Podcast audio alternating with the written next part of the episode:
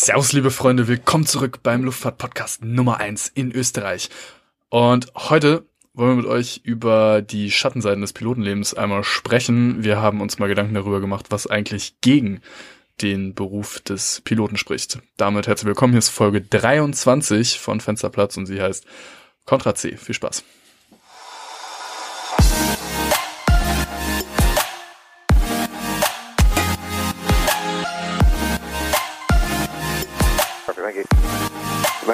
787, descent flight level 210. Descent flight level 210, American 787.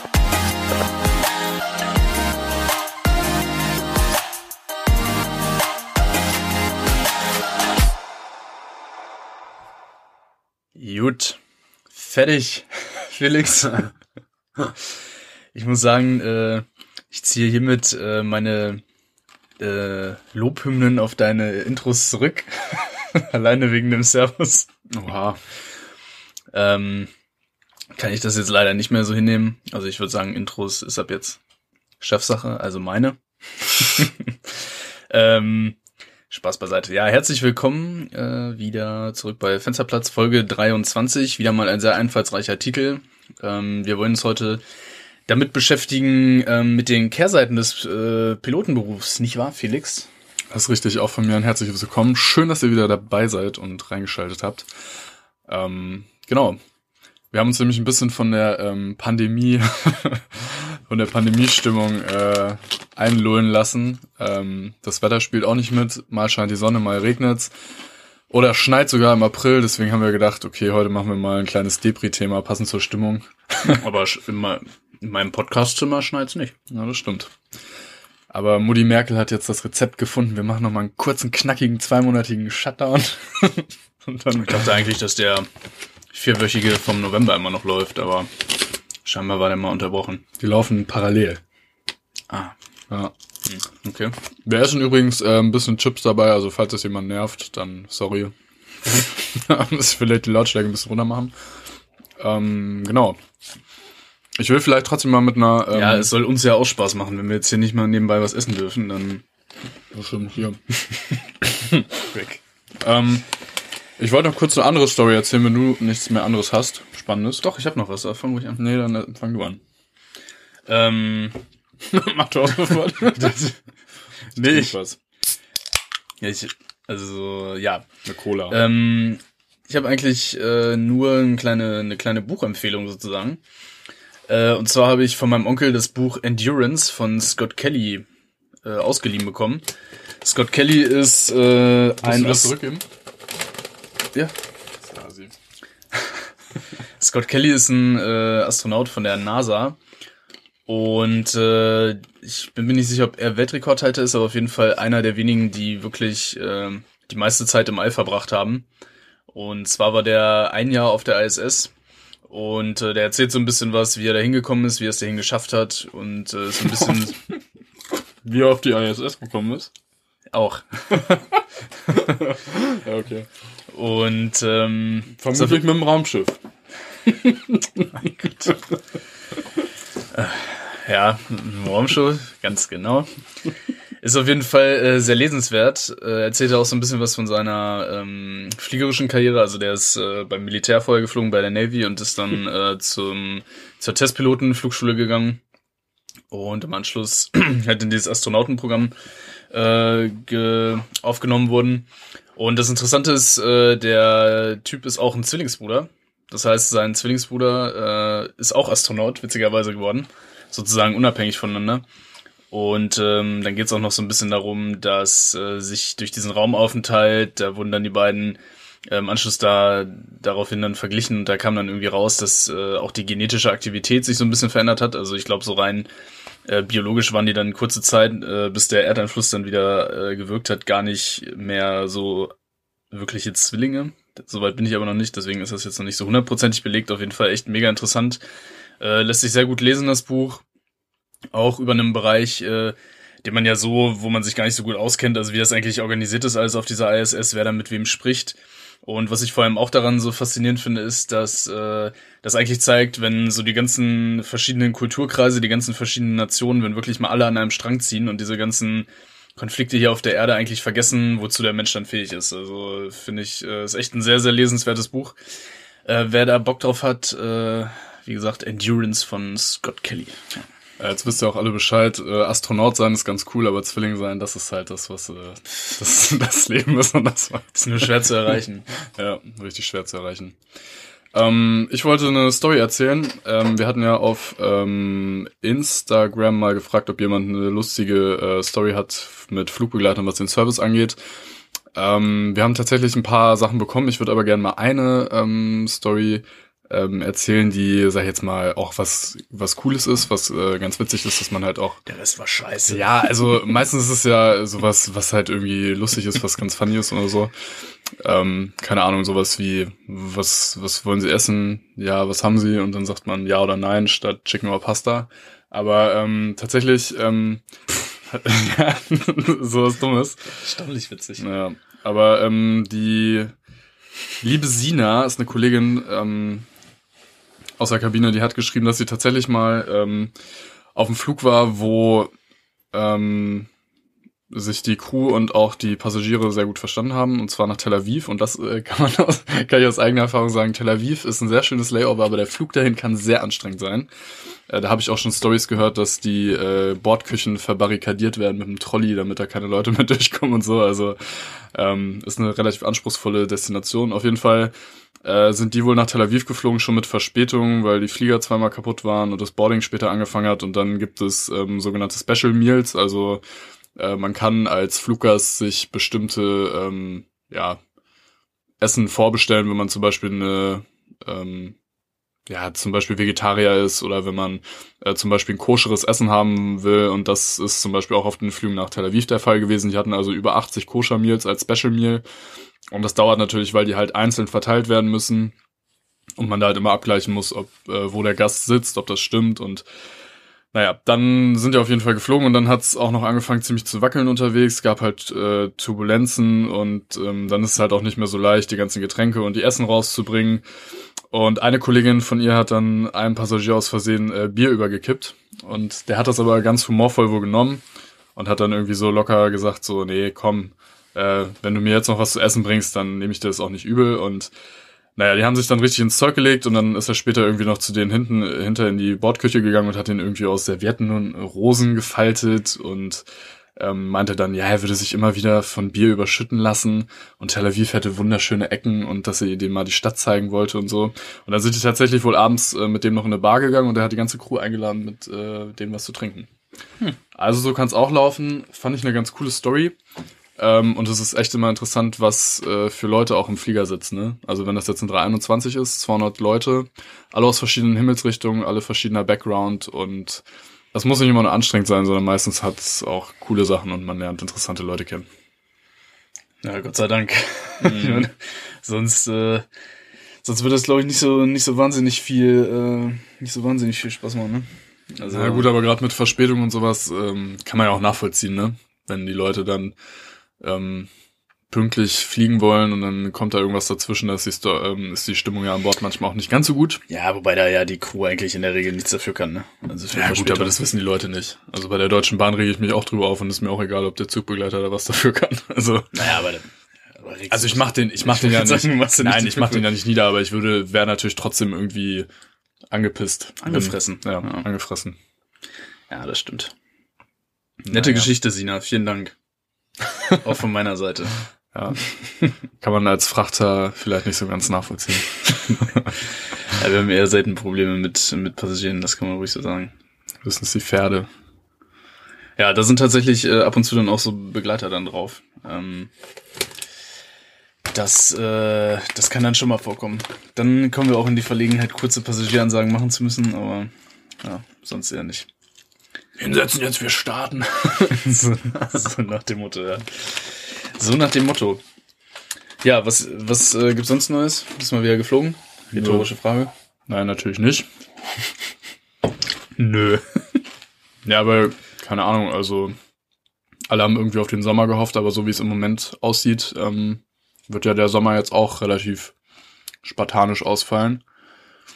Und ich habe ja auch Kontakt zu so ein paar Kollegen aus anderen Flugbetrieben, ähm, da rollen jetzt auch die ersten Köpfe, beziehungsweise die ersten Kündigungen gehen raus. Ist schon krass, das so mitzukriegen. Also man kann jetzt nicht wirklich äh, davon sprechen, dass die deutsche Corona-Politik ein Erfolg ist, meiner Meinung nach, zumindest was das wirtschaftliche Leben angeht. Äh, Hoffnungsschimmer ist natürlich so ein bisschen die USA, da hat man ja schon gelesen, dass da viele Piloten auch wieder eingestellt werden, beziehungsweise auch aus der Pause zurückgeholt werden. Also da geht's auf jeden Fall aufwärts, aber die impfen natürlich auch viel schneller. Ähm, ja, bleibt mal abzuwarten, aber im Moment ist schon schwierig, sich da so ein bisschen zu motivieren. Ist ja jetzt der achte Monat Kurzarbeit für mich. Und ja, das ist schon bitter, ne? Ja, hoffentlich finden die Leute alle wieder einen Job. Also ist schon momentan echt, äh, echt krass. Und die Airlines, die suchen, das sind ja meistens wirklich auch, äh, ja, beziehungsweise im Moment sucht eigentlich gar keiner, ne? Ja, also ich habe zum Beispiel heute gesehen, diese, also eine deutsche Frachtfluggesellschaft sucht halt ähm, Piloten, aber da brauchst du halt meistens dann auch das Type-Rating, die passende mhm. Musterberechtigung dazu. Und wir hatten das ja, ich glaube, letzte Folge auch mal erzählt.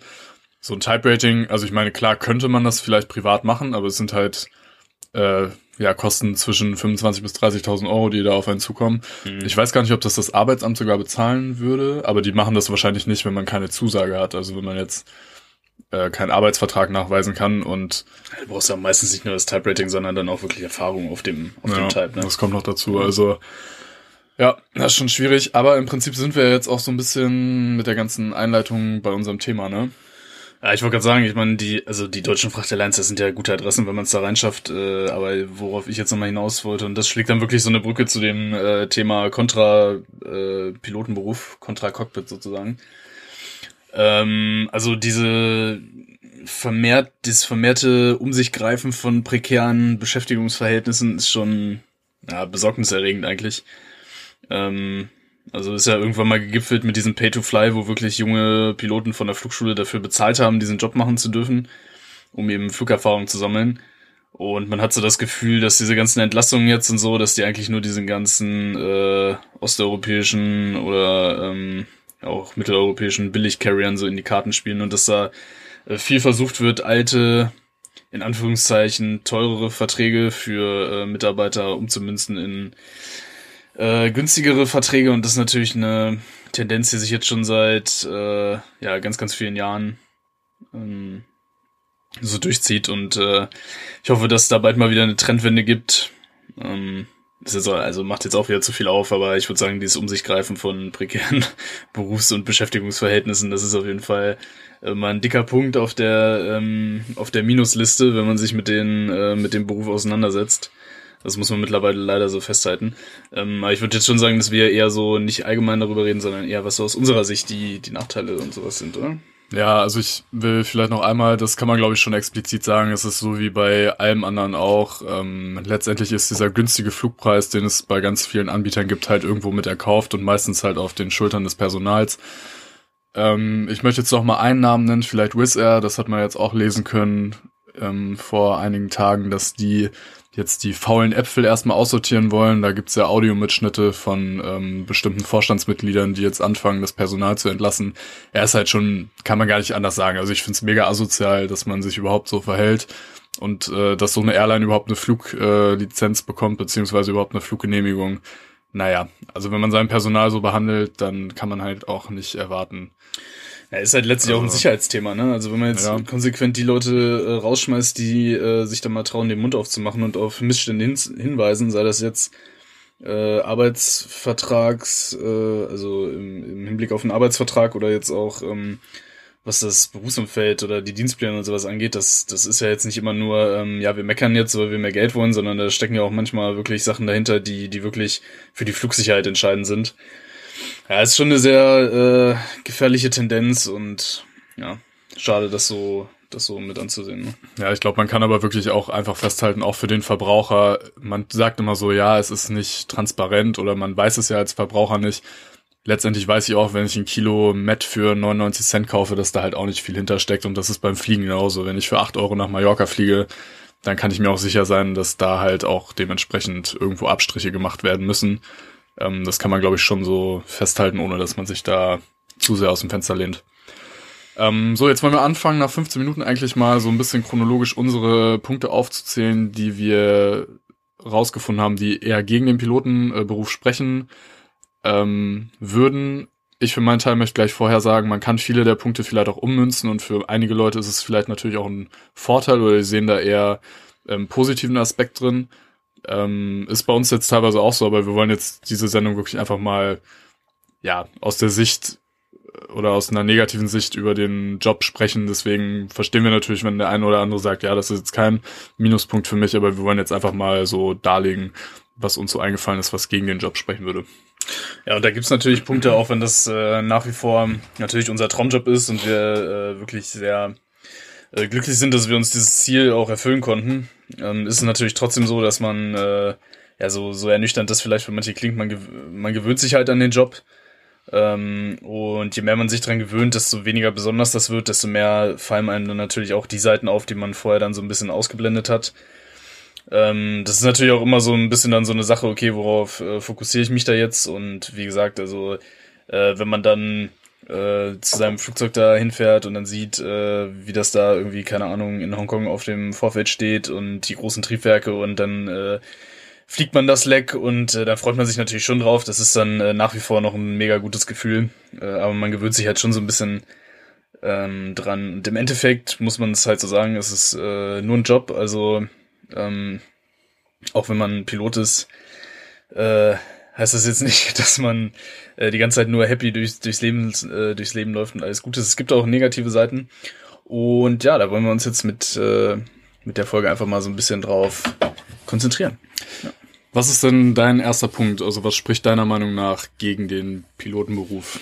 Ja, du hast es ja ähm, jetzt schon angesprochen. Äh, ich habe tatsächlich zwei Punkte gefunden, die ich jetzt persönlich eigentlich gar nicht so schlimm finde, ähm, die ich sogar tatsächlich eher so als Vorteil ansehen würde, die aber gemeinhin zumindest äh, als Nachteil gelten. Und zwar ähm, mitunter sehr, sehr frühes Aufstehen und äh, unregelmäßige Arbeitszeiten. Ja. Aber dass du, beziehungsweise da weiß ich auch von dir, dass du das auch nicht so wirklich als Nachteil siehst, ne? Nee, das stimmt, wobei man da halt sagen muss, ähm, das ist ja auch ein anderer Punkt. Also ihr könnt euch darauf einstellen, wenn ihr euch für den Beruf entscheidet, dass ihr natürlich jeden Monat einen Dienstplan bekommt. Und im Prinzip machen diese, ähm, wie nennt man sie, Dienstplaner, Dienstplanbeauftragten, wie auch immer. Also die Planungsabteilung, die legen im Prinzip das Sozialleben für den kommenden Monat fest. Äh, hört sich jetzt stumpf an, aber ist halt theoretisch einfach so. Ähm, du bist ja, also du, ja, also ich meine, du bist ja jetzt noch nicht mal wie jetzt irgendwie eine Krankenschwester oder ähm, weiß ich nicht, irgendein ähm, Arbeiter in irgendeiner Chemiefirma, wie auch immer, die natürlich auch Schicht arbeiten, aber die haben natürlich dann ihre Spätschicht, ihre Frühschicht, das heißt erstmal regelmäßige Schichtzeiten und sie sind halt zwischendrin auch zu Hause und das ist bei uns halt gar nicht so. Also wenn wir halt vier oder fünf Tage am Stück unterwegs sind, dann sind wir halt auch wirklich weg und dementsprechend kann man halt zu Hause auch nichts wirklich machen. Also es bleibt halt auch viel liegen. Ähm, ja, beziehungsweise, ähm, wenn man jetzt äh, bei einer Airline fliegt, die diese Tagestouren nur macht, also wo man dann abends wieder zu Hause äh, ist, dann ähm, kann man an diesen Tagen eigentlich auch nichts erledigen, weil man dann meistens zumindest sehr, sehr lange Arbeitstage hat. Also, ich würde jetzt schon mal sagen, also wenn man jetzt ähm, vier Lecks an so einen Kurzstreckentag ballert, da irgendwie 16 Stunden äh, darum sitzt, dann äh, ist das, zählt das für mich jetzt eigentlich auch so, als ob man einen Tag Ja, also 16 Stunden sind jetzt nicht. Also bei vier Lecks dürfte man aber maximal elf Stunden arbeiten. Ähm, wenn ihr nur zwei Legs Gut, fliegt. Mit, also ich meine jetzt ja, nicht okay. nur Flugzeit mit hinfahren und ja, okay, ja, mit allem, was dazugehört. Also genau. Ja. ja. Aber wenn man jetzt zum Beispiel sowas wie Kanaren fliegen würde, da gehen halt auch 13 Stunden Dienstzeit und das dürfte sogar zweimal die Woche auf 14 Stunden verlängert werden. Ähm, also das ist schon ordentlich Luft nach oben. Also es, man kann sich schon darauf einstellen, dass die Tage sehr lang werden. Und bei dem Dienstplan ist halt auch das Ding, man darf sich ähm, bestimmte Tage frei wünschen. Ähm, man darf sich auch je nach Firma bestimmte Umläufe ähm, requesten, also wünschen und kann seinen Dienstplan auch versuchen, irgendwie so zu bauen, wie einem ähm, wie einem selber das gut passt. Aber da ist natürlich immer die Voraussetzung, dass das auch der Planung passt und das ist leider nicht immer so. Also Wunsch und Wirklichkeit gehen da manchmal ein bisschen auseinander. Ähm, und das ist tatsächlich was, womit man einfach irgendwie klarkommen muss. Ähm, der Dienstplan wird ja auch je nach ähm, Airline relativ spät erst released. Also ähm, die finale Fassung gibt es meistens erst ein paar Tage, bevor der nächste Monat anfängt. Das heißt, da ist man auch ein bisschen limitiert, was seine Planungsmöglichkeiten angeht. Ähm, Ja, und frühes Aufstehen gehört natürlich auch dazu. Also je nach, ähm, je nach Basis, also je nachdem, wo man stationiert ist, ob man da jetzt ein Nachtflugverbot hat oder nicht, ähm, kann es halt auch mal sein. Also ich kann mich dran erinnern, ich bin ja auch mal ab Köln geflogen.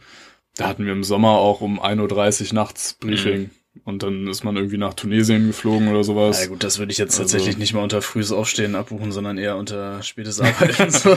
ja, es ist dann halt direkt dazwischen. Ne? Also ich meine, das mhm. ähm, ist, kommt natürlich dann im Sommer schon relativ häufig vor, nicht immer um 1.30 Uhr, aber das sind natürlich schon auch Uhrzeiten, mit denen man irgendwie klarkommen muss. Ne? Also ja. man muss schon eine gewisse Schlafdisziplin auch haben, meiner Meinung nach. Also es ist nicht so, dass man seinen Körper auch auf regelmäßige Zeiten einstellen kann. Das ist schon schwierig. Ähm, und wer jetzt zum Beispiel sagen würde, boah, frühes Aufstehen passt mir überhaupt nicht in Kram. Ähm, ich brauche erst mal irgendwie acht Stunden, bis ich dann wach bin. Ja, da bist du halt wirklich falsch in dem Job, ne? Ja, also ich würde sagen, so frühes Aufstehen, also da habe ich persönlich jetzt zum Glück wenig Probleme mit. Also klar, wenn das jetzt so eine Story ist wie um 1.30 Uhr Check-in, das ist natürlich äh, super räudig. Also jetzt kann man auch nicht schön reden. Aber so dieses unregelmäßige, das mag ich eigentlich persönlich sehr, sehr gerne. Äh, ich mag das, wenn ich dann äh, Sonntag, da ist eh meistens relativ wenig los, wenn man dann arbeiten muss und dafür dann halt Mittwoch äh, um neun Uhr morgens ins Fitnessstudio gehen kann. Da ja, ist nichts los aber wir so. wollen jetzt negativ reden. Ich schlag den Bogen. Ich schlag, ja, ich schlag ja, so einen richtig schönen großen Bogen. Schneller.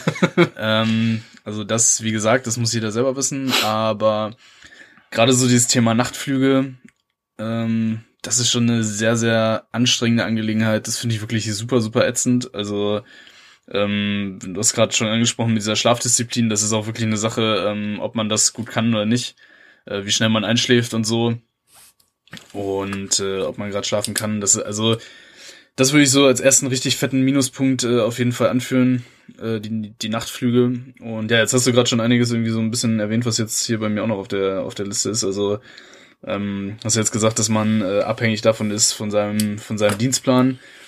Und das äh, ja kann ich wirklich so zu 100 Prozent unterschreiben. Das ist mitunter wirklich sehr ähm, sehr frustrierend, wenn man dann irgendwie äh, zum Beispiel mal in die Vorabfassung dann reinguckt und dann sieht man schon, ah ja, dann kommt, weiß ich nicht, wieder äh, zum dritten Mal in Folge irgendwie Hongkong oder sowas. Und gerade jetzt ist Hongkong halt nicht gerade the place to be.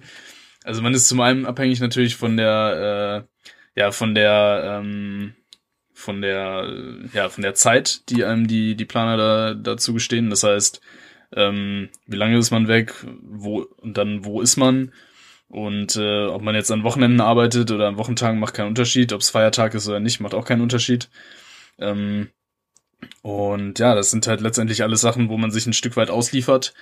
Und was einem halt nicht immer passt, aber was halt, ähm, ja, zumindest zum, zum Großteil, man muss jetzt, man, man muss jetzt mit Sicherheit nicht alles äh, mit sich machen lassen, sage ich mal.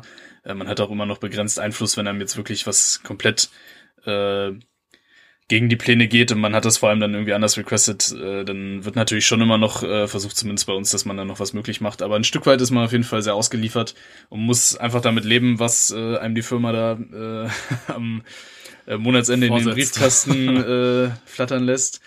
Und ja, das kann mitunter schon für sehr viel äh, Unzufriedenheit sorgen. Auch wenn es natürlich ähm, ja jedem bekannt ist, dass das äh, zum Job gehört, aber ja, wenn es dann soweit ist, weicht man trotzdem immer noch die, die innerlichen Fäuste. ja, es ist bisschen, schwierig ja. zu erklären. Natürlich ähm, ist das wahrscheinlich auch so ein Ding, was sich irgendwie im Laufe der Zeit dann auch erst entwickelt.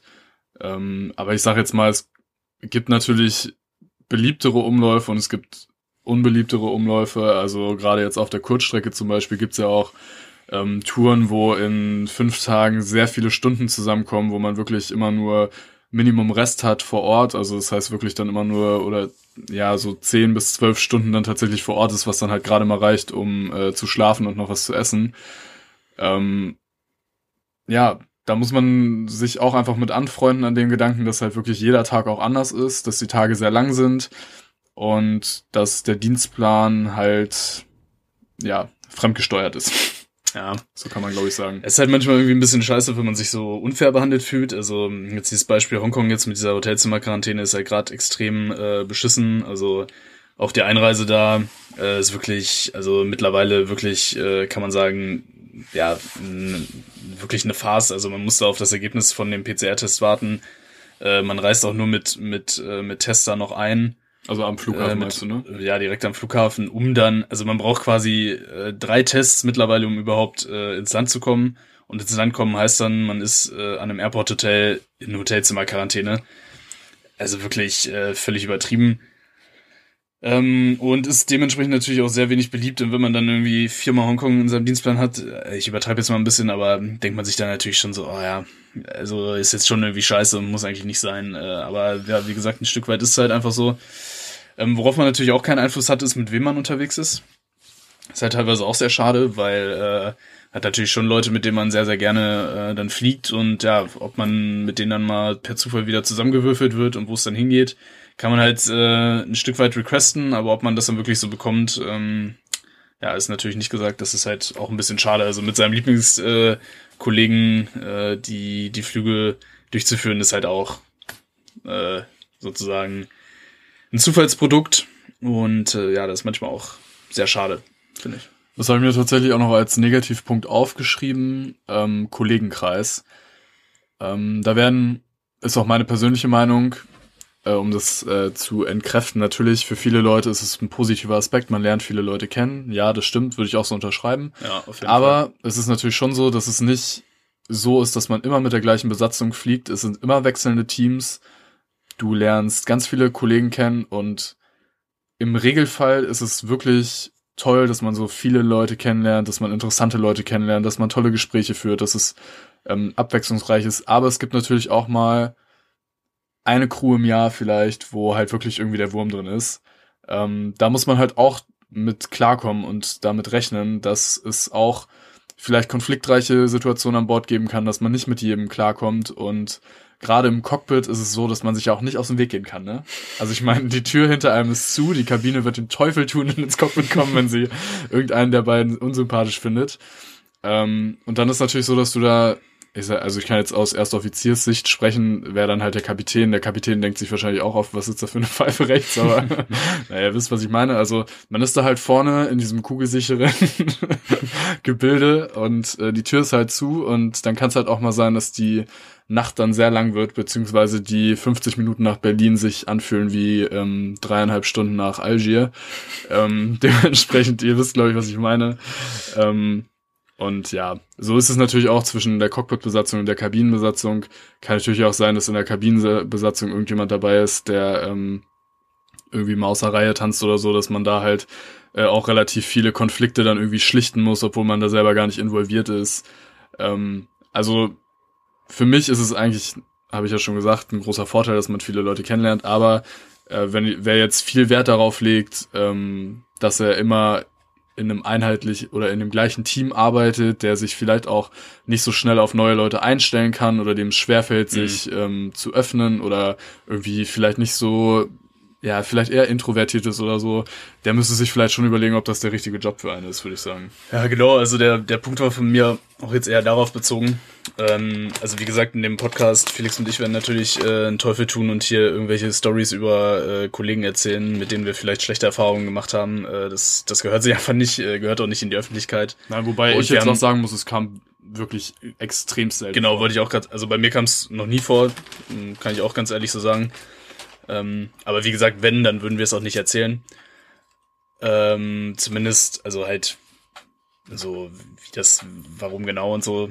Ähm, aber genau, also ich habe auch eher so darauf abgezielt, so, wenn jemand immer gerne mit seinen Lieblingsleuten so unterwegs ist und so, dann geht das halt bei uns nicht, weil es ist einfach eine Voraussetzung im Job, dass man mit unterschiedlichen Leuten arbeitet. Und ähm, das ist auch halt so eine Sache, die äh, muss ich auch mal äh, ganz selbstkritisch anmerken, die mir auch nicht immer leicht fällt, wenn ich dann morgens um äh, halb drei im Briefingraum gekrochen komme, eigentlich lieber im Bett liegen würde, noch keinen Kaffee getrunken habe. Und äh, ich, ich habe dann auch die schlechte Angewohnheit, dass wenn ich mich nicht äh, bewusst darauf konzentriere, so ein richtiges, äh, so ein richtig, äh, so ein, so ein äh, ich sag mal, nicht ganz so freundlichen Gesichtsausdruck habe. Aber du hattest Dann da denken- so einen Fachbegriff für, wie hieß es Resting? Bitchface. Resting Bitchface, ja. Ja. Ähm, und wenn ich dann mal, ähm, also ich probiere natürlich immer, was ja auch stimmt, dann äh, da mit einer äh, guten, lockeren Atmosphäre da reinzugehen, aber äh, das kostet halt manchmal dann schon ein bisschen Anstrengung und dann manchmal denkt man sich auch, ja, okay, wenn ich jetzt mit XY fliegen würde, der mich schon kennt, wo ich mich jetzt nicht so super präsentieren muss, gleich am Anfang einen guten ersten Eindruck verschaffen, äh, will, weil ich finde, das gehört so ein bisschen halt dazu, also zu diesem ganzen, wir haben ja auch schon mal drüber gesprochen, Crew-Resource Management und so. Also wie man miteinander arbeitet, hängt natürlich auch davon ab, was man für einen ersten Eindruck unter, äh, unter anderem erzeugt. Und deswegen sehe ich das halt schon so als, äh, als Jobinhalt an, auch versuchen, für gute Stimmung zu sorgen. Das gelingt natürlich auch nicht jedem immer. Ähm, jeder hat mal einen schlechten Tag, aber das ist halt schon anstrengend, je nachdem, äh, wie, die, wie die Umweltbedingungen sind. Also, wenn man jetzt, wie gesagt, da mitten in der Nacht irgendwo ähm, wenig geschlafen hat, dann äh, hat man manchmal auch auf was anderes Bock, als äh, irgendwie Smalltalk zu machen. Aber ja, das ist dann anstrengend und gehört meiner Meinung nach, äh, sehen nicht alle so. Also manche beschränken natürlich auch äh, das Pilotsein einfach aufs Fliegen und aufs äh, darüber miteinander sprechen. Aber für mich gehört da auch so ein bisschen so die ganze Atmosphäre und dafür dazu beizutragen, dass eine gute Atmosphäre da ist ähm, dazu. Und das ist halt nicht immer äh, so leicht. Und äh, ja, deswegen kann das schon ein Minuspunkt sein, dass man viel mit unterschiedlichen Leuten arbeitet. Das stimmt, ja. Ich würde zum nächsten Punkt kommen, den ich aufgeschrieben habe. Na gut. Wenn das für dich okay ist. Und zwar habe ich jetzt mal ganz allgemein Arbeitsbedingungen aufgeschrieben. Äh, jetzt werdet ihr euch fragen, okay, was meint er jetzt damit? Ähm, ich Ja, meine, bin Ich aber auch gespannt. ja, also, was ich damit meine, fliegt hoch. nee, ich mach mal ganz chronologisch. Wir hatten ja jetzt schon über Dienstpläne gesprochen, das heißt, man hat unregelmäßige Zeiten. Ähm, ist schon mal ungesund, würde jeder sagen. Weil du schläfst wenig, du musst zu Zeiten aufstehen, wo dein Körper eigentlich schlafen will, du machst Nachtflüge. So. Dann geht's weiter, du fährst raus mit dem Crewbus aufs Vorfeld, kommst, äh, steigst auf dem Vorfeld aus.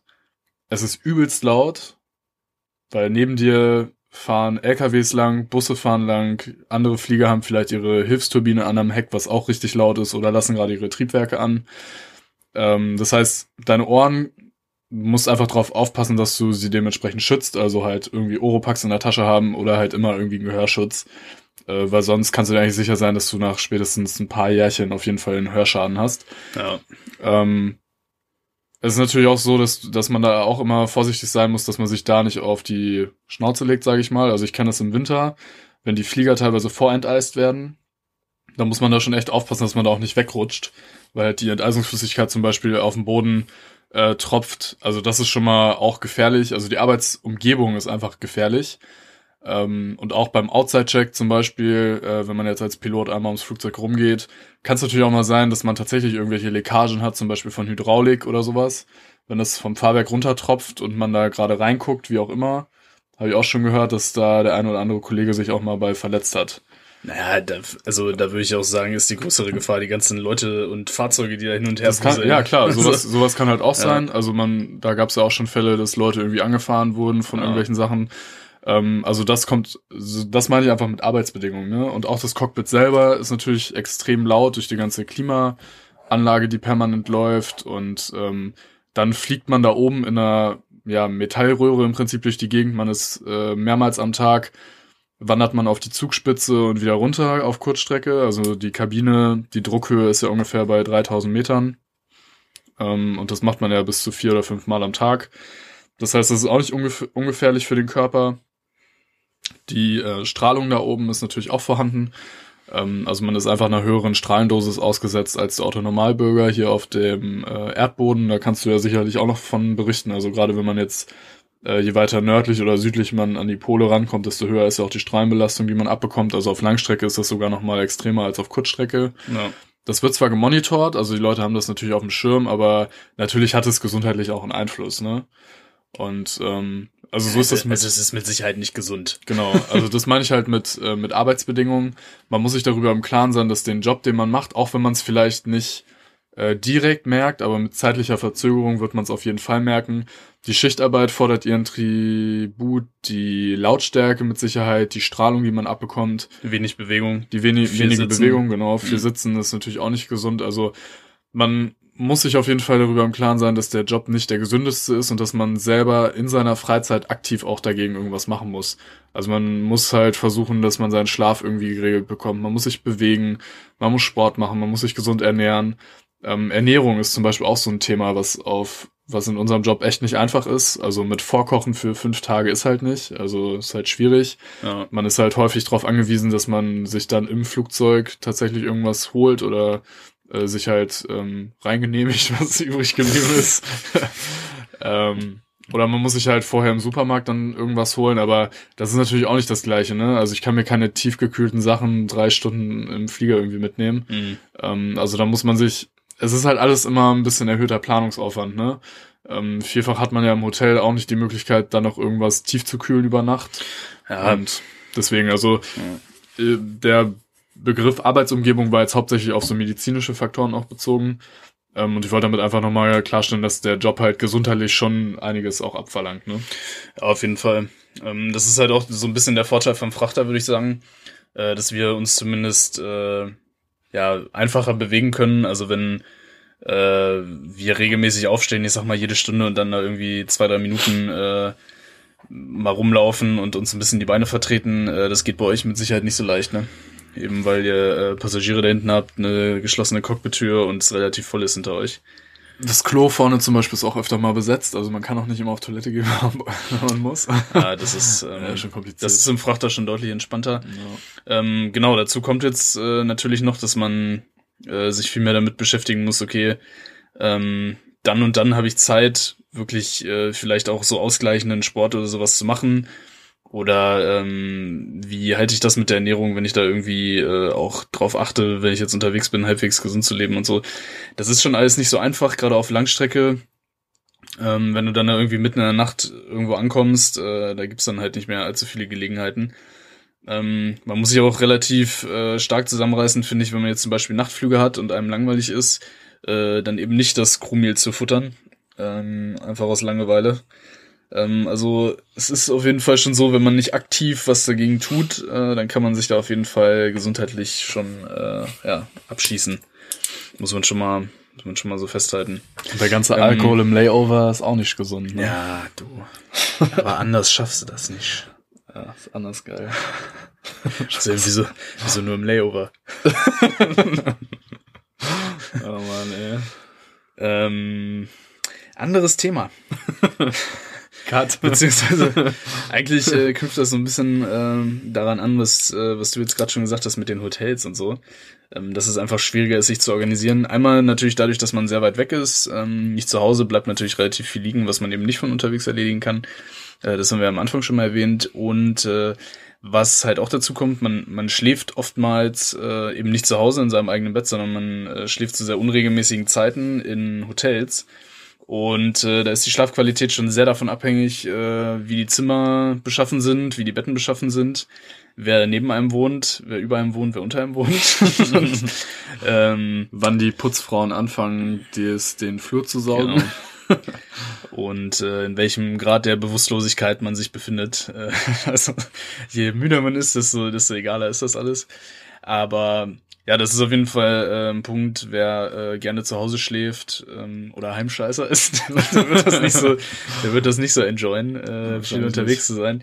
Äh, was auch immer ein bisschen nervig ist, ist natürlich so allgemein dieser Reisestress. Also man muss äh, überwiegend aus dem Koffer leben und äh, man muss auch regelmäßig seinen Koffer wieder packen und alles zusammenräumen und ähm, ja, ist dann halt eben wieder on the road und äh, wer das nicht so gerne macht, der muss dann halt äh, bei einer Kurzstrecken-Airline mit Tagestouren fliegen. Ja. Oder was, was ja auch völlig okay ist, oder halt äh, ja, eher sich Richtung einen anderen Job orientieren. Das, ähm, ich wollte noch einmal Bezug nehmen auf die äh, Schla Sch Schlafqualität im Hotel. Das wollte ich sagen. Felix. Gerne. Äh, es gibt tatsächlich auch äh, Studien zu dem Thema, dass man die erste Nacht an einem fremden Ort wesentlich schlechter schläft als ähm, Na gut, nach einem Jahr Wasser in jedem Zimmer, in jedem Hotel, äh, das naja, naja, würde ich so nicht sagen. Also ähm, die Umgebung ist halt auch jedes Mal neu, wo man dann schlafen muss und ähm, man schläft da nicht so gut wie zu Hause. Hattest du schon mal, dass du irgendwo aufgewacht bist und nicht wusstest, wo du bist? Sofort?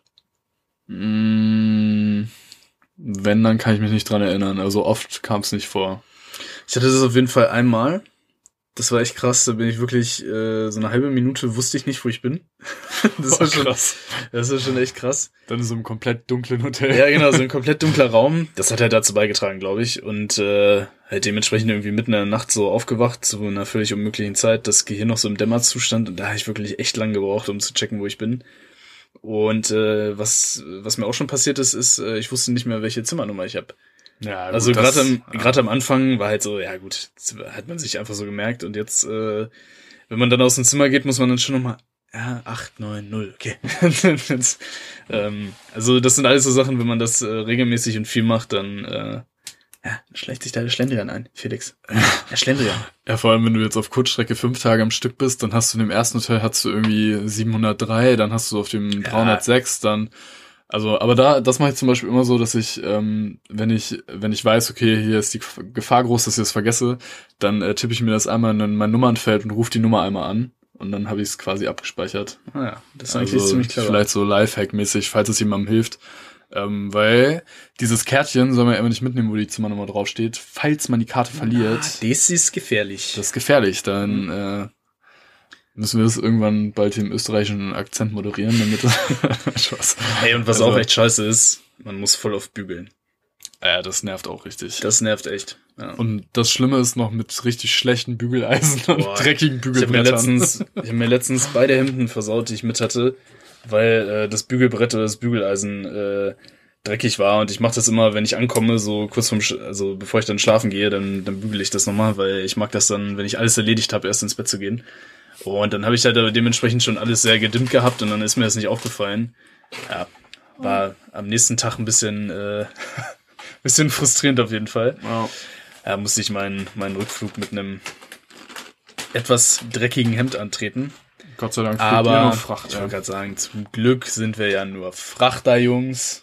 Da ist das egal. Das ist eh die erste Amtshandlung. Hemd aus. Overall an. Blaumann. Nee, Quatsch. Ähm, ja, also äh, bügeln ist auf jeden Fall auch scheiße. Was hast du noch auf deiner schlauen Liste, Felix?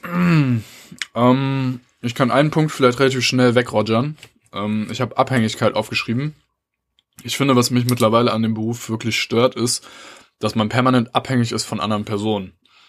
Äh, das fängt ja an, wenn wir zum Beispiel irgendwo stehen und wir sind eigentlich fertig zum Verlassen der Parkposition, dann ist der Pushback-Fahrer nicht da. Dann telefonierst du da teilweise echt acht Minuten hinterher, dass endlich mal irgendwie so ein Pushback-Fahrzeug daran kommt. Und das hast du noch in ganz vielen anderen Situationen. Also die französische Flugsicherung streikt, du kannst nicht los. Ähm, irgendein Gast verbummelt sich im Duty-Free-Shop und das Gepäck muss ausgeladen werden, du kannst nicht los. Ähm, Dienstplan haben wir auch schon ange angesprochen, du bist abhängig von der Dienstplanung. Und das gibt es in so vielen Bereichen. Und das ist tatsächlich was, was mich an dem Job stört, dass man relativ wenig Einfluss zum Beispiel hat, äh, beziehungsweise man sehr abhängig ist von anderen ähm, Leuten, die ihren Job gerade machen.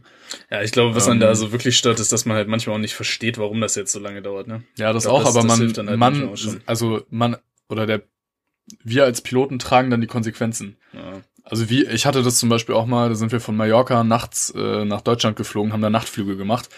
Und dann hatten bestimmte Flughäfen, ich nenne jetzt keine Namen, zu wenig Ladepersonal nachts. Und die wussten aber natürlich, wie viele Flüge kommen da rein und wann wollen die Flüge raus. Und dann sind wir teilweise, wir hatten wirklich drei Stunden Aufenthalt da nachts und sind dann aber morgens mit Verspätung raus, weil die zu wenig Ladepersonal hatten. Hm. Und du zahlst ja letztendlich dann die Quittung dafür. Weil ich gehe dann zwei Stunden später in Feierabend, aber nicht die. Ja. Also die haben halt ihre Schichtzeiten und machen dann halt vielleicht 20 Minuten Überstunden oder so, wenn überhaupt. Und das ist wirklich was an dem Beruf, was mittlerweile echt ein bisschen stört. Dass man relativ wenig Einfluss darauf hat, ähm, wie andere ihren Job machen und dass man dann wirklich irgendwie ausgeliefert ist. Hm. Egal wie gut man seinen Job halt macht. Also ich kann wirklich aus eigener Erfahrung sprechen oder soll jetzt kein äh, Blaming sein von anderen oder sowas, aber wenn wir wirklich mal Verspätung haben, dann liegt es wirklich in wenigen Fällen an uns. Also ähm, es, äh, weiß ich nicht. Also ja, also eigentlich liegt's nie an der, an der, an der Crew, oder? Also ich meine, was soll die Crew jetzt machen, dass Verspätung entsteht? Ja gut, ich will das ja nicht ausschließen. Es gab auch schon Kollegen, die dann zu spät gekommen sind Gut, oder dass ja, jemand stimmt. krank geworden ist Ja, und dass das man stimmt. Standby braucht oder sowas. Das, das kommt natürlich auch mal vor. Aber es gibt wirklich wenig Fälle, wo, wo man es wirklich explizit auf uns äh, Ja, eben, aber das kann. ist ja eigentlich der einzige, der einzige Grund, dass jemand nicht zum Dienst auftaucht, auf welchen Gründen auch immer, pünktlich. Ja gut, klar. Aber Na sonst- gut, es könnte ja sein, dass man irgendwie gebummelt hat oder so. Hatten wir auch schon, dass ähm, jemand zu spät kam und ähm, wir dann, jetzt und dann der Krubus, äh, also nicht der Krubus, aber der Hotelshuttle weg war und sowas. Das gab's schon mal, aber es ist wirklich sehr, sehr, sehr, sehr selten. Also Also jetzt kommt's raus. ja, jetzt kommt's raus. Aber ähm, also es fängt ja schon so bei so banalen Sachen noch an. Hotelpersonal, was den Wake-up-Call zum Beispiel vergisst. Oder wir hatten das mal. Ja, sorry, aber da bist du dann halt Na, aber wir hatten das auch mal, dass, äh, dass sie uns morgens einfach nicht Bescheid gesagt haben, dass der, dass das Taxi jetzt äh, 30 Minuten später kommt. Und dann standen wir morgens um 3.30 Uhr und mussten eine halbe Stunde warten, weil die das nicht weitergegeben haben. Also solche Situationen meine ich halt, das summiert sich halt. Ähm, und da muss man sich ein Stück von frei machen, dass man da eine gewisse innere Ruhe irgendwie findet, wie auch immer man das nennen ähm, will. Also, dass man sich nicht jedes Mal irgendwie so mega über solche Sachen einfach abfuckt. Also, dass man einfach so eine, ne, das ist doch der typische Begriff für Resilienz, oder? Dass man damit einfach, dass man das so abhakt und sagt so, ja, okay, ist mir jetzt egal, ich kann es nicht ändern, ich nehme es jetzt so an, weiß ich nicht.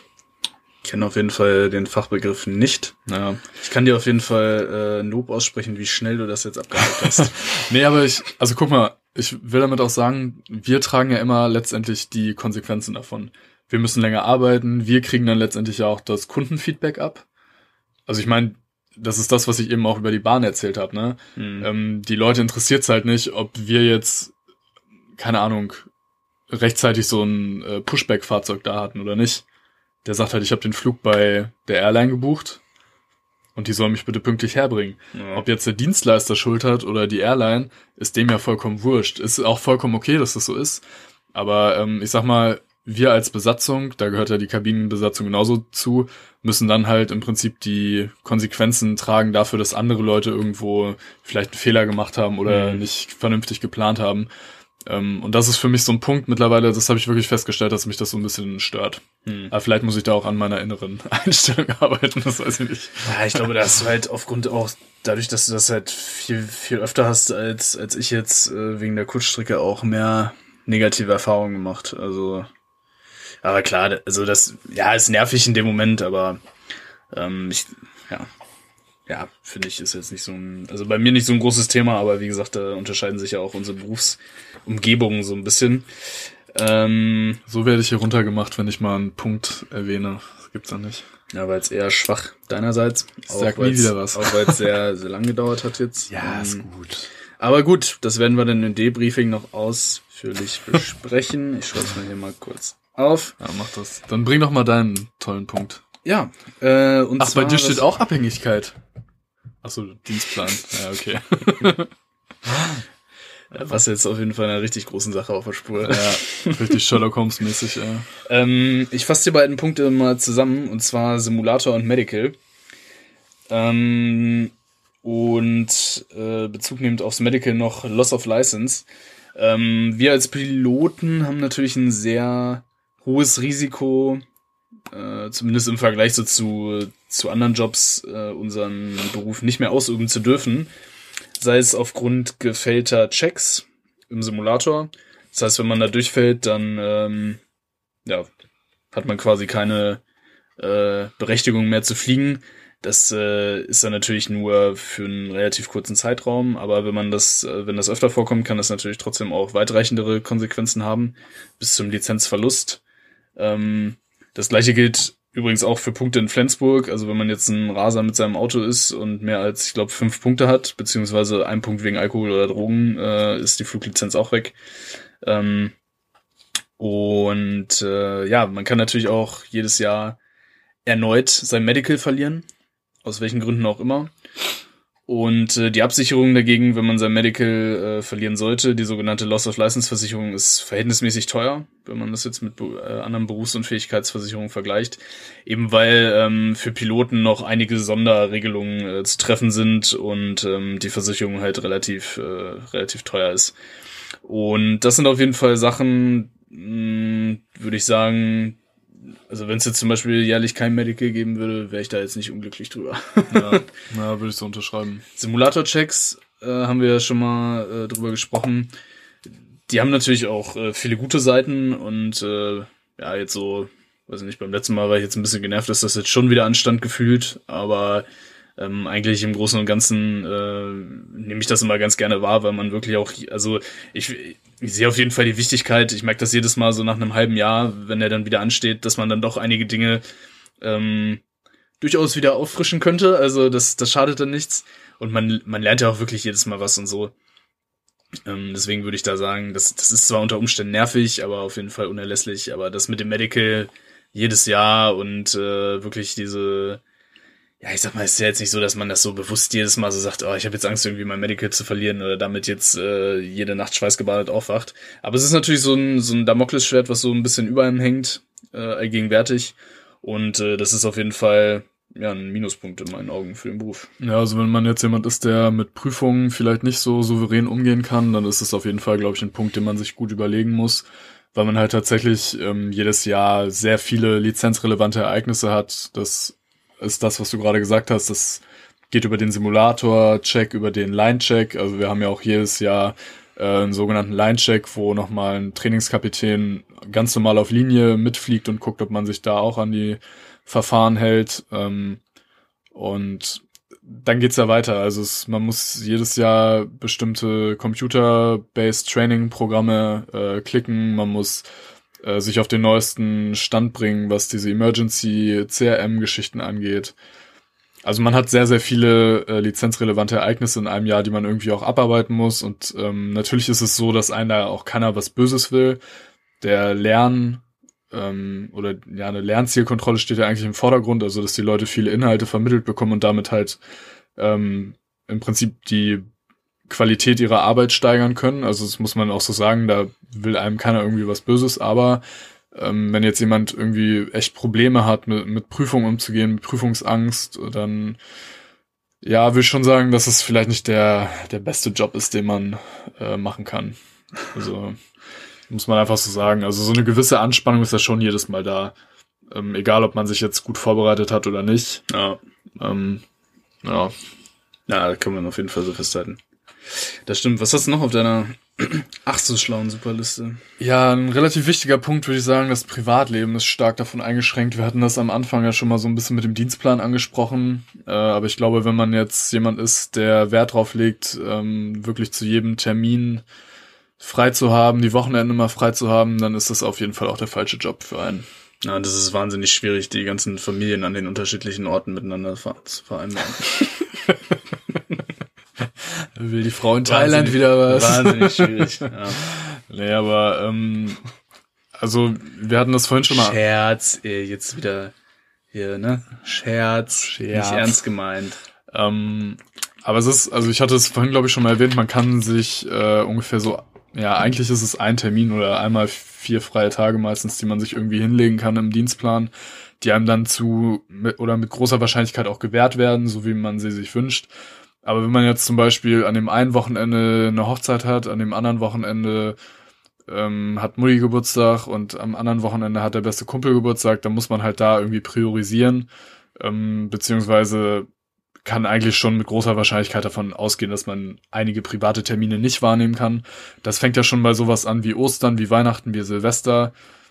Ähm, es ist halt einfach so, dass man einen sehr unregelmäßigen Job hat mit unregelmäßigen Arbeitszeiten und das wird früher oder später schon den ein oder anderen Tribut auch im Privatleben fordern. Das ist einfach so. Ähm, also ich musste auch schon viele Sachen absagen, wenn jetzt was jetzt Leuten, die am Wochenende frei haben, sehr einfach fällt. Das ist für einen selber halt immer mit extrem hohem Aufwand verbunden. Ähm, muss auch immer davon ausgehen, dass man zwischen den Einsätzen meistens nur so zwei, drei Tage Zeit hat, äh, sich auch wieder zu regenerieren und den ganzen Kram zu machen, der zu Hause liegen geblieben ist. Ähm, also das ist auf jeden Fall was, was man in seine, ja, oder für den Berufswunsch mit einplanen muss, ähm, dass das im Privatleben schon ähm, Spuren hinterlassen wird, ähm, wir sind jetzt beide keine Väter oder wir haben jetzt beide keine Familien, deswegen kann ich da jetzt nicht so viel zu sagen.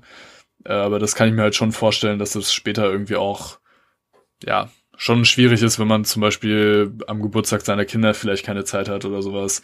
Ähm, oder da halt Weihnachten unterwegs ist, gerade wenn die Kinder klein sind. Ähm, ja, ist schon, glaube ich, ein Punkt, den man nicht außer Acht lassen sollte. Ja, auf jeden Fall. Das ist halt auch manchmal so schade, wenn man dann irgendwie eine Einladung zum Beispiel zu einer Hochzeit oder sowas kriegt und dann muss man dann halt sagen, so ja, Urlaub dieses Jahr ist schon requested und kann dir halt erst einen Monat vorher sagen, ob ich kann oder nicht. Ja, ähm, ja das ist manchmal echt schade und dann äh, dementsprechend halt auch mit teilweise sehr viel äh, ja, Zitterei verbunden. Zitterei? Zittern? Zittern verbunden. Zittern, ja. Ähm, ja, Kann ich so unterschreiben. Also man muss ja zum Beispiel auch sagen, was Urlaub angeht, ähm, ist es ja, also so kenne ich das bei vielen Unternehmen, dass man auch mal spontan irgendwie einen Urlaubstag nehmen kann oder sowas, ne? Und das geht bei uns zum Beispiel auch nicht. Also ähm, in jedem Unternehmen, in dem ich bisher war, macht man eigentlich im Herbst des Vorjahres seine gesamte Jahresplanung für den Urlaub fertig, reicht das halt ein. Und das ist halt nicht möglich, dass man dann mal bei der Planverwaltung anruft und sagt, hier ähm, könnte ich am, weiß nicht, 30.04. vielleicht spontan einen Tag frei kriegen. Das läuft halt so nicht.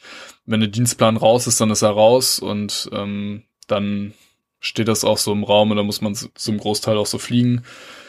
Ähm, ja, also man muss einfach vielleicht auch, gerade wenn man irgendwie einen Freundeskreis hat, ähm, der, ja, ich weiß, also man muss sich um seinen Freundeskreis aktiv auch irgendwie kümmern, ne?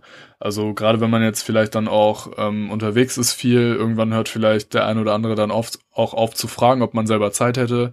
Ähm, man muss da schon selber auch ein bisschen äh, aktiver werden und ähm, das sagen ja auch viele Kollegen. Also ähm, das Privatleben muss schon stärker organisiert werden, als das bei normal Berufstätigen der Fall ist. Ja, ja einfach auch, weil ähm, die Überschneidungsmöglichkeiten natürlich auch äh, ja unterschiedlich sind. Ne? Also ich meine, wenn du jetzt natürlich Montag vormittags frei hast, ist das schön äh, für dich, dann kannst du halt alleine in der Stadt einen Kaffee trinken, aber äh, in der Regel werden dann halt deine ganzen anderen Leute eher dann äh, Freitagabend Zeit haben und wenn du dann wieder on the road bist, ähm, ja, das ist natürlich äh, ein bisschen schade, ne? Ja, Aber gehört dazu. Gehört dazu, ja. Was hast du noch auf deiner Liste, Felix? Ich habe noch eine große Punkt auf Liste. Oh, große Punkt. Ist Punkt Nummer 7. Ähm, und zwar ist das der Job-Einstieg beziehungsweise der Anfang. Da haben wir auch schon einige Sätze drüber verloren im Laufe der Zeit.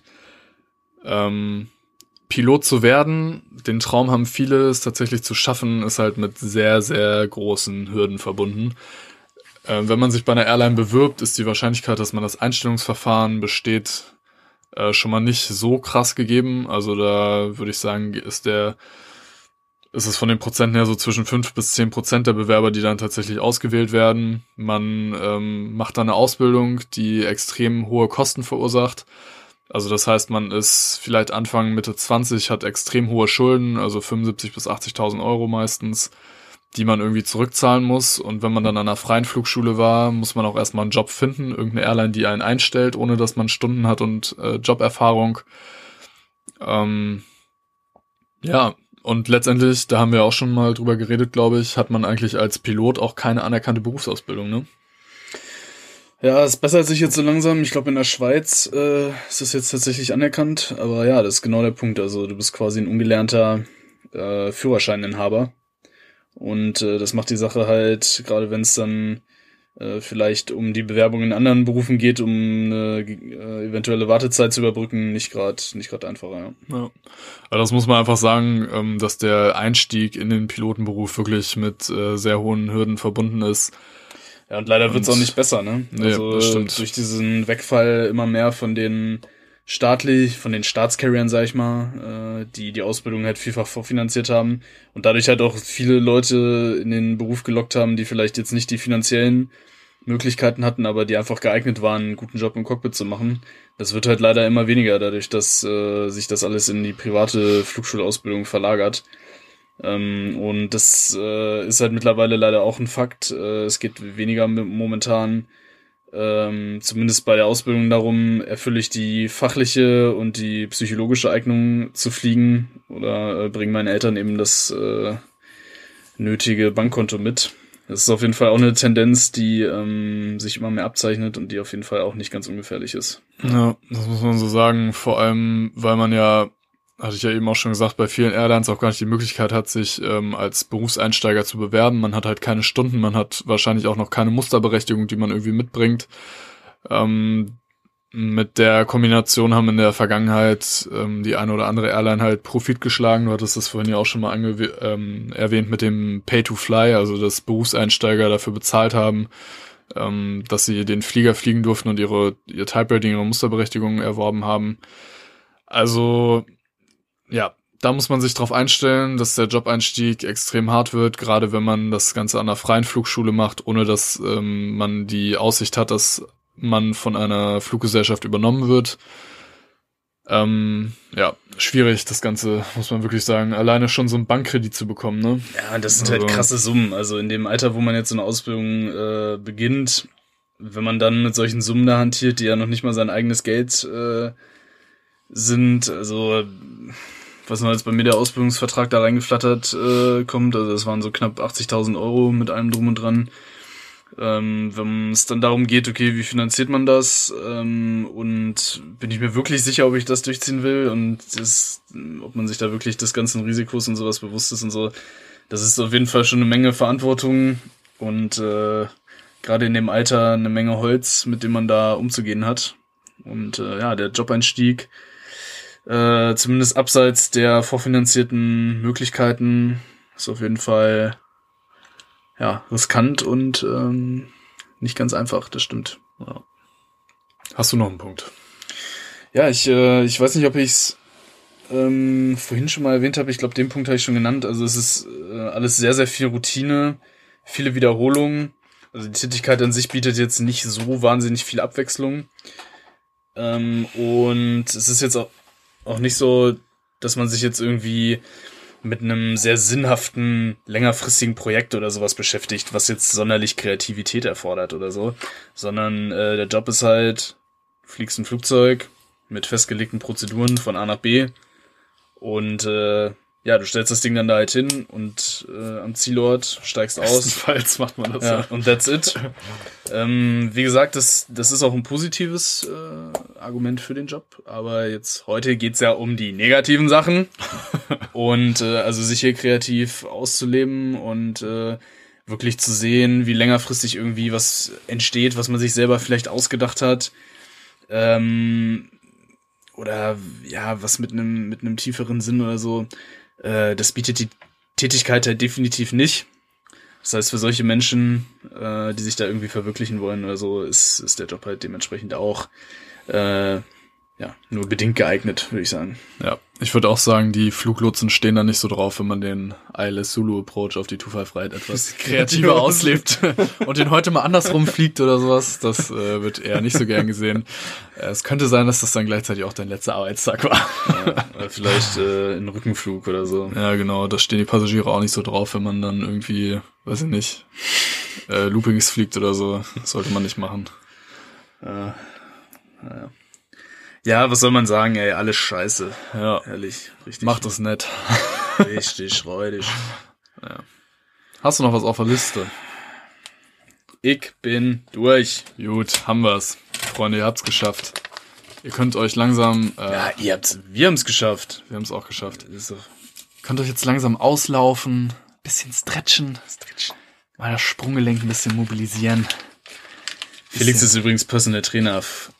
Bucht, bucht alle bei ihm mit dem Rabattcode Fenster 20 gibt 20% Aufschlag. Was, das verdiene ich dann. Also wenn ihr auch wollt, dass, dass ich auch was verdiene, dann macht das. Ja, super, richtig guter Aufruf. Du solltest Werbetexter werden. Ja, ja, das ist halt, mache ich auch. Ähm, wissen die wenigsten, aber ähm, ich bin ein ganz berühmter Werbetexter. ähm, und damit ich da halt Sinn und Kreativität äh, ausleben kann. Bin ein sehr sinnlicher Typ auch, sehr kreativ. Da merkt man. Und ja, das kommt mir da dann, das spiele ich dann da aus, die Karte. Okay, ich glaube, äh, bevor das hier noch ausartet, sollten wir vielleicht lieber Schluss machen. Äh, ich möchte an der Stelle trotzdem nochmal ähm, einen kleinen Aufruf machen. Der erste Aufruf, den ich machen möchte, ist äh, nochmal für den DPP 2021, der Deutsche Podcastpreis. Wir sind ähm, im Publikumsvoting dabei, deswegen, falls ihr es noch nicht gemacht habt oder falls man es doppelt machen kann, das weiß ich gar nicht. Ja, man kann, glaube ich, jeden Tag abstimmen. Oh, jeden Tag. Ja, dann macht das doch bitte jeden Tag. Das wäre richtig cool. Na, wir würden uns, wir, wir würden uns auf jeden Fall sehr freuen, ähm, wenn ihr uns da unterstützt und wenn ihr für uns abstimmt. Und den zweiten Aufruf, den ich machen möchte, ähm, Ich bin Personal Trainer. das wäre der dritte. Nein, ähm, wir haben jetzt die Folge natürlich auch gemacht, weil wir ein paar Nachrichten äh, kriegen auf Instagram, wo Leute auch sagen, hier, das ist meine Situation, würdet ihr jetzt empfehlen, dass wir tatsächlich irgendwie oder dass ich tatsächlich diesen äh, Traum nochmal angehe von mir und meinen Job äh, links liegen lasse und jetzt tatsächlich Pilot werde oder sowas. Ähm, das ist halt auch ein Grund, warum wir die Folgen hier aufnehmen, weil wir einfach äh, unser Bild von dem Job irgendwie transportieren wollen und ähm, da gehören halt diese negativen Aspekte auch dazu, die jeder für sich individuell irgendwie hinterfragen muss, ähm, ob man da großen Wert drauf legt und ob der Job tatsächlich was für einen ist. Wenn ihr da trotzdem irgendwie sagt, ey, ich würde da gerne noch mal mit euch drüber reden oder ähm, keine Ahnung, mich interessiert das oder das noch, dann schreibt uns auch gerne jederzeit irgendwie eine E-Mail oder auf Instagram einfach eine Direktnachricht. Äh, wir freuen uns da, wenn wir äh, mit euch in Kontakt kommen und wenn wir euch da irgendwie helfen können oder ähm, vielleicht das eine oder andere noch mal ein bisschen explizit auch durchsprechen können. Ähm, ich glaube, das spreche ich für uns beide, ne? Deswegen äh, war uns die Folge jetzt auch irgendwie wichtig, dass ähm, wir das mal rausbringen. Also wenn ihr irgendwie Fragen habt oder ähm, Bock habt, da noch mal mit uns drüber zu reden, dann schreibt uns auf jeden Fall.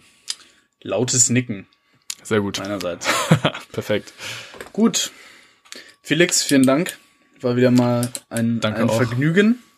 Ja. Und ja, vielen Dank äh, an alle fürs Zuhören. Und ähm, ja, dann hoffentlich bis zum nächsten Mal.